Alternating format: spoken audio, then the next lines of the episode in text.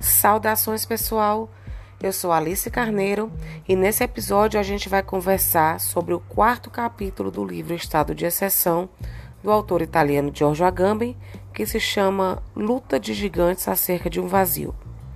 Considerando o capítulo anterior, esse é um pouquinho mais denso e traz as perspectivas dos dois gigantes, Carl Schmitt e Walter Benjamin, acerca do estado de exceção a partir de duas noções a ficção jurídica e a violência.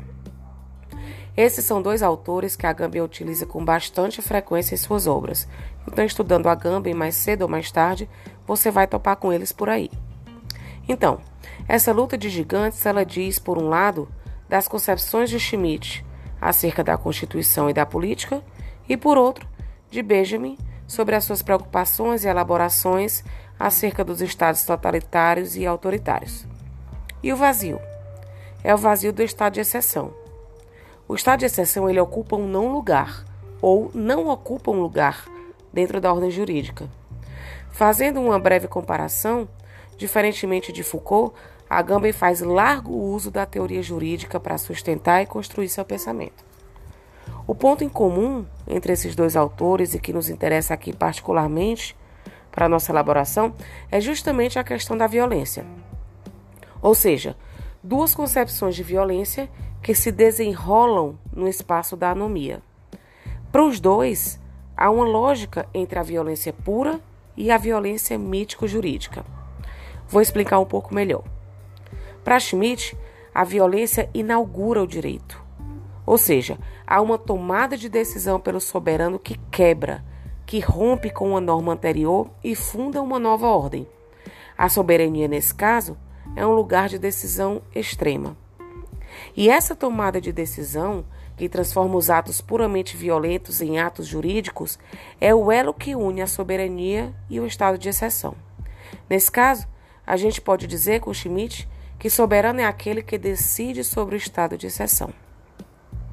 Já para Benjamin, as estruturas que quebram ordem estabelecida de maneira violenta e que dão uma justificativa jurídica para tal é o que ele chama de violência mítico-jurídica.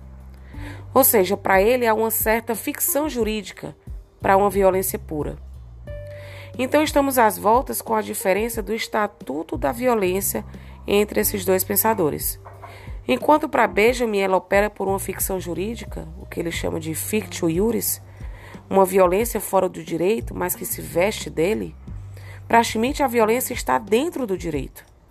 A violência que funda uma ordem jurídica, a violência do poder constituinte, é legítima do ponto de vista de transformação de uma ordem.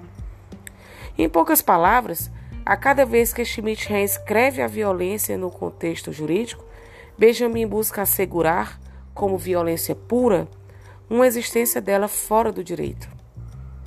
Compreendido isso, vamos ao próximo passo. Veja bem a precisão da argumentação de Agamben. Para ele, o que constitui, o que inaugura, o que instaura o espaço vazio que falamos anteriormente é a violência. E por isso mesmo essa discussão empreendida entre esses dois autores, no caso Benjamin e Schmidt, sobre o estatuto da violência. Esse vazio, ou zona de anomia, compreendido por uma perspectiva política, é quando algo que é da ordem política busca a ordem jurídica para se estabelecer ou legitimar. Por outro lado, se for compreendido pela perspectiva jurídica, é um fato político que busca se valer do direito para melhor suspendê-lo. Essa é a própria estrutura do estado de exceção. Um fato político que busca se valer do direito para suspender o próprio direito e por isso mesmo está entre a força e a forma de lei. A própria ordem jurídica prevê um estado de exceção, que, se for tomado, suspende a ordem jurídica.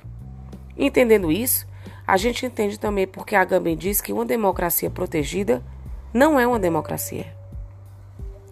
Já caminhando para a conclusão, cito o próprio Agamben.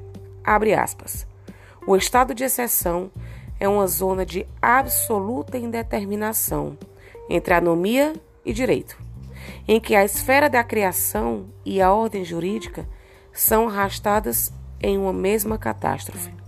Fecha aspas, página 89. Por que catástrofe?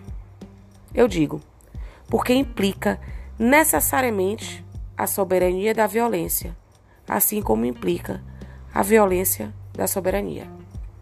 Até breve, pessoal.